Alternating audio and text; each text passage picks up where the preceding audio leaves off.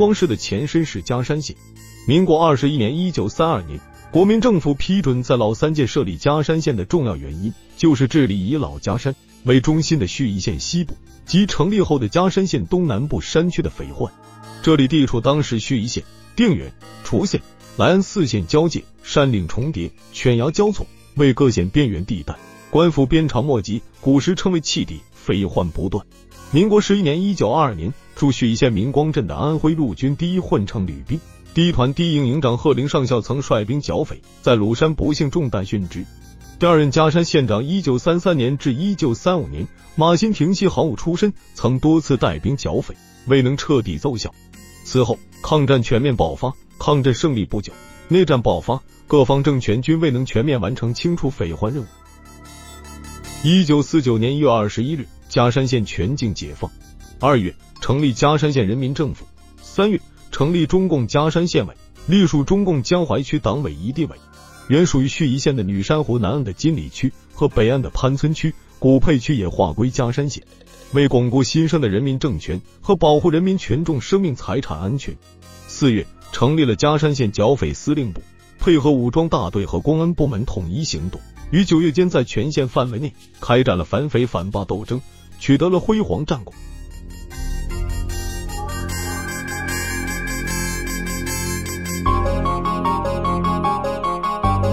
但土匪并未彻底剿灭，一些狡猾的土匪蛰伏下来，不甘心失败，一直在伺机活动，收买我基层干部，发展新人加入自己队伍，并与台湾敌特取得联系，相互勾结利用，沆瀣一气，严重危害社会安定。和百姓生活安宁。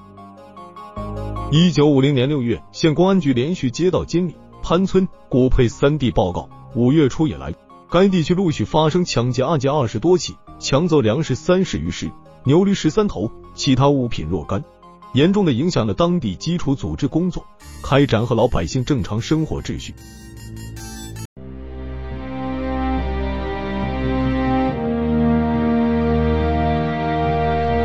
其中五月下旬，盱眙县汪姓商人雇船前来明光百货公司采购商品，返回经过荷花池至女山湖下游王嘴，至今女山湖镇之间约十五公里湖面时遭到抢劫，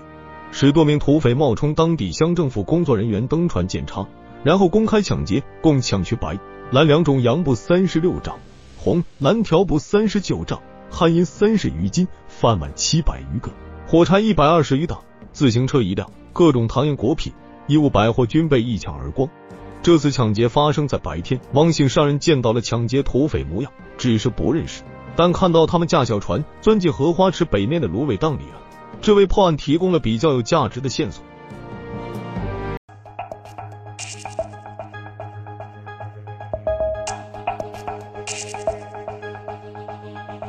另一起发生在夜里，抢劫人均是蒙面的，但留下的线索非常明确。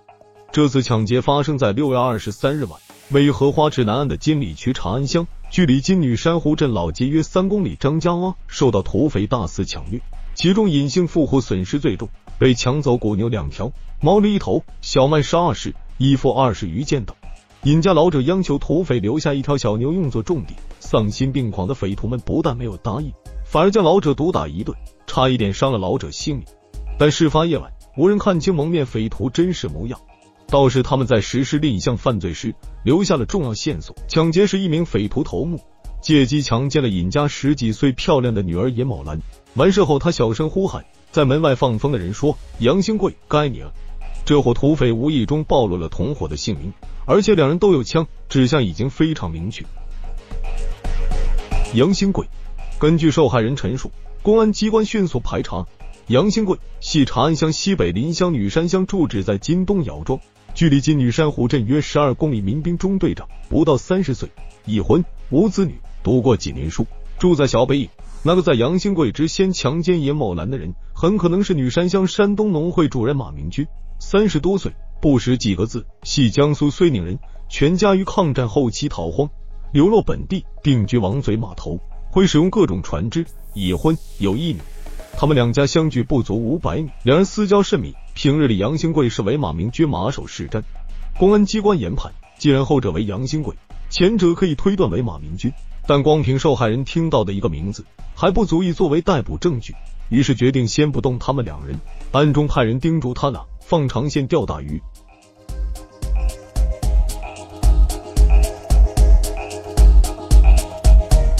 县公安局根据掌握的相关匪徒信息和活动轨迹，认为土匪抢劫肯定事先进行了踩点，有内应。通过暗中走访，获悉距离女山乡南面数公里的赤塘庄子上，有个叫包二傻子的人，其实不少，而且为人圆滑精明。早年在外混世，做什么营生无人知道。解放后回乡种地，但与马明军、杨兴贵关系密切，最近联系频繁。包二傻子又与张家洼庄子上的朱某某打得火热，于是公安机关悄悄地控制住了包二傻子和朱某某。经突击审讯得悉，包二傻子是国民党潜伏下来的特务，他已经收买马明军、杨兴贵、朱某某，加入了匪特组织长怀指挥所。张家洼被匪徒抢劫，朱某某就是卧底。所谓长怀指挥所，是嘉山县境内三股土匪联合后自立的番号。一九五零年五月。管店区关店镇人黄启，潘村区太平乡人梁体江，金里区女山乡人马明军为首的三股武装匪徒，利用嘉山县青黄不接之际，纠合地痞流氓及少数对新生政权心怀不满的反动分子，在金里区、潘村区、古沛区结合部的女山湖两岸公开结伙抢劫，持续危害群众生命财产安全，扰乱社会治安秩序，制造恐慌气氛。六月份，王嘴东南至旧县金女山湖镇。东至淮河岸边太平沟一带，北至淮河边福山、柳巷一带，属于荷花池及北岸潘村凹湿地，面积二百多平方公里，并与淮河、洪泽湖、三城湖、女山湖镇老街西北湖面、七里湖、猫儿湖相连。青纱帐起来之后，这里一望无际，成了匪徒们的天然藏身之处。于是三股匪徒合在一起，自立番号，成立了匪特组织长淮指挥所。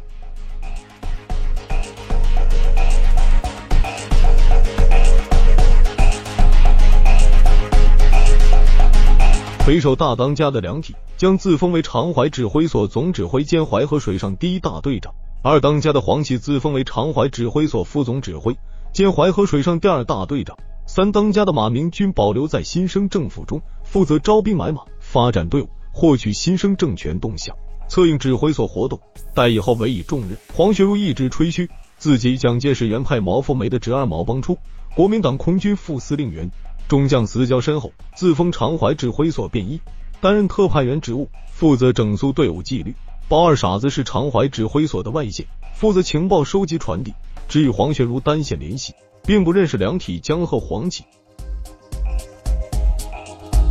长淮指挥所成立后，先后收买周边数十人入伙，非常猖獗，活动频繁，为非作歹，无恶不作。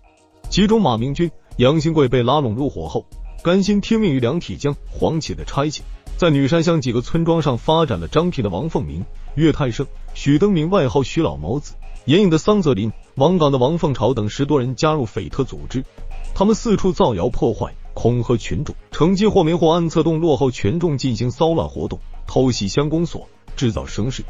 不断腐蚀一些意志不坚定的基层干部，利用他们做掩护，肆意妄为。并派遣匪徒打入基层政权组织，窃取机密，从事各种破坏活动，犯下了累累罪恶。广大受害群众对他们恨之入骨。因离嘉山县城较远，匪特越来越放肆，四处造谣破坏之后，又开始公开抢劫，并积极准备武装叛乱，以策应国民党反攻活动。梁启江、梁启多次对下属训话：等国民党反攻过来，我们就有办法，日子也就好过了。要官有官，要钱有钱。现在是暂时的困难时期，我们只有依靠抢夺来维持生存。于是匪徒们就以荷花池为中心，昼伏夜出，在女山湖沿岸的金岭、古沛、潘村三个区范围内到处抢劫，有时还跑到盱眙县、泗洪县、定远县以及本县南部山区张八岭等地抢劫，影响饥患。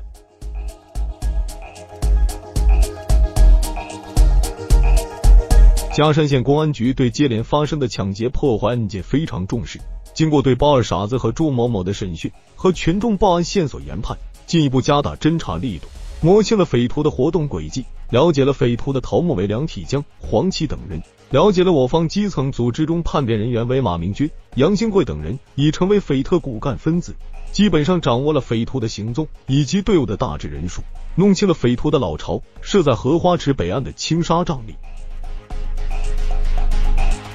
为了快速及时破案。实现为民除害、巩固新生的人民政权目的。一九五零年七月初，县公安局召开了五个区公安区员会议，专门研究清剿荷花池股匪问题。经过具体分析，确立了清剿目标和措施。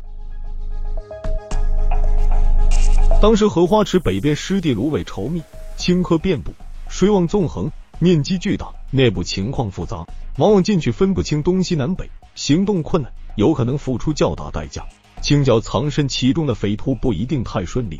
引蛇出洞，各个击破是上策。于是采取内紧外松策略，麻痹匪徒。匪徒们不可能躲在青纱帐里不出来，外面风声不仅是他们还要出来抢劫的。匪徒们抢去了许多物资。多余的和不适合使用的物品，肯定会在风声不紧的情况下拿出来出售转让，这样抓捕清剿比较容易。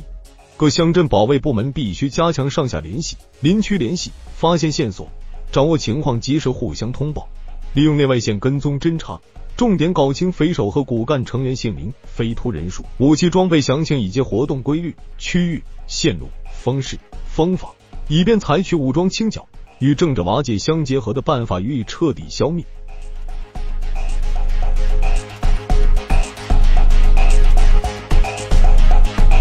七月九日，淮河水上第二大队长黄启、伙同特派员黄学武带领属下十数人前往定远红心集、金属凤阳实施抢掠。虽然抢得许多物品，但很快露出了马脚。次日，我侦查人员发现明光集市场内有人在出售被抢劫的物品。大戏院后边还来了五六个形迹可疑的人，一直在此游荡。下午，县公安局派侦查员进到大戏院里观察，发现黄启、黄学武等人正在戏院里看戏，当即回来汇报情况。他们胆大妄为，太不把我公安机关放在眼里了。上钩的鱼绝不能让他跑掉。县公安局随即派出几名便衣，悄悄接近匪首，坐到黄启、黄学武等人身旁。他们一门心思看戏，根本没有发觉，很快被秘密逮捕。紧接着，外面六名匪徒也被捕获，缴获盒子枪一支。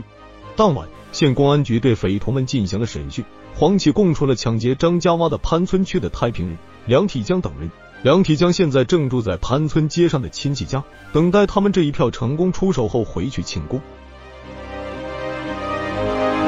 根据掌握的情况和匪徒的供词，七月十一日，县公安局组织精干的武装人员，连夜火速赶往潘村。将长淮指挥所总指挥兼淮河水上第一大队长梁体将一举擒获。梁匪归案后，经审讯和政策攻心，很快供出武器数量、藏匿地点，更主要的是供出了金里区女山乡山东农会会长马明军和民兵中队长杨新贵是其同伙，属于首要分子。每次抢劫成功，多得利于他们两人提供的准确信息，与公安机关之前推断的情况一致，可以收网了。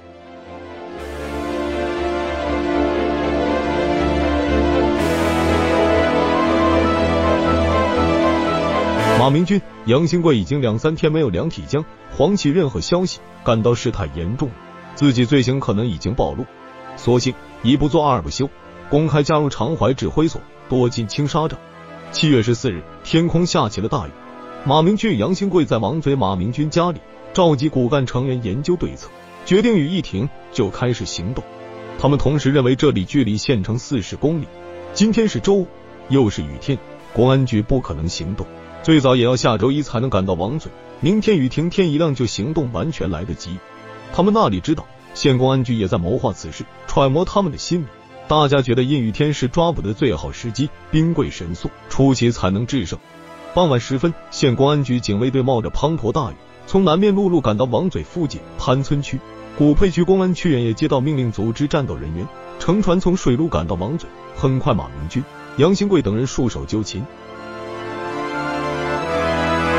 当晚进行审讯，根据马明军、杨兴贵的供述，强奸尹某兰正是他们两人。另外，从他们的供述中，县公安局警卫队还获得了荷花池里匪徒的具体方位、人数、武器等确切线索。次日，警卫队乘胜追击，命令愿意立功人员带路，从多个方向进入荷花池青纱帐里清剿匪徒。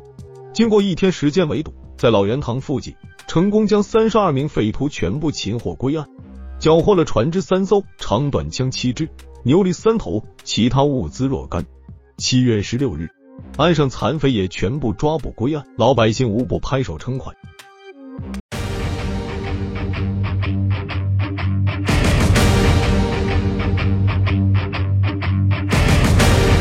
至此，匪特组织常怀指挥所被彻底破获。随着审讯的深入，很多东西逐渐清楚。叙汪姓杀人货物被抢，是马明军提供的准确信息。女山乡大林野人林乃炳，解放前担任过女山堡堡长，解放后担任嘉山县百货公司会计，与马明军熟识。马明军前往县城明光办理公事时，以农会主任身份拜会了林乃炳。林乃炳觉得马明军既是老乡，又是地方干部，就留马明军小酌一顿。席间，林乃炳无意之中谈及薛一个商人，上午进了许多百货，是他开的票。言者无心，听者有意。按常规，满载百货商船当天不会出发，应当是在次日天未亮之前，从明光西街码头开船，晚上赶到盱眙。为避免途中发生意外，一般不会在水上停留过夜。越过王嘴进入荷花池，应当是中午时分。马明军立即从汉路赶回王嘴，将盱眙杀人购货之事告诉了梁体江。梁随即组织匪徒扮演当地基层干部，以检查为名，将货物洗劫一空。马明军案件出来之后，公安机关曾找到林乃炳了解情况。林非常害怕背上通匪恶名，没有别人在场，他没有办法说清此事，最后吓得自杀了。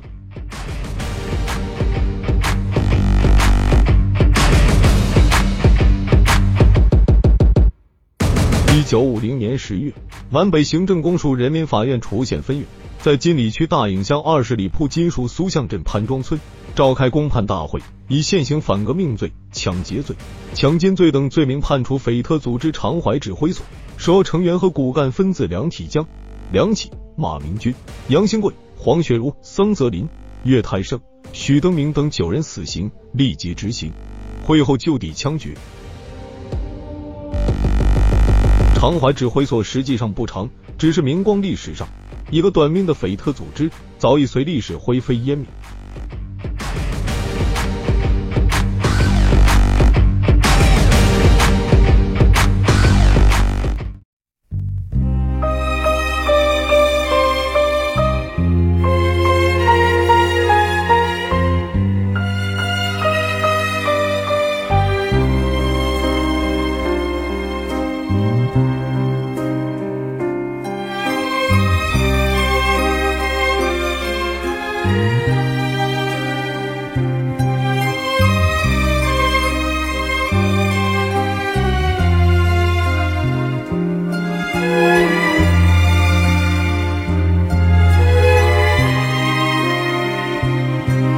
收听，再见。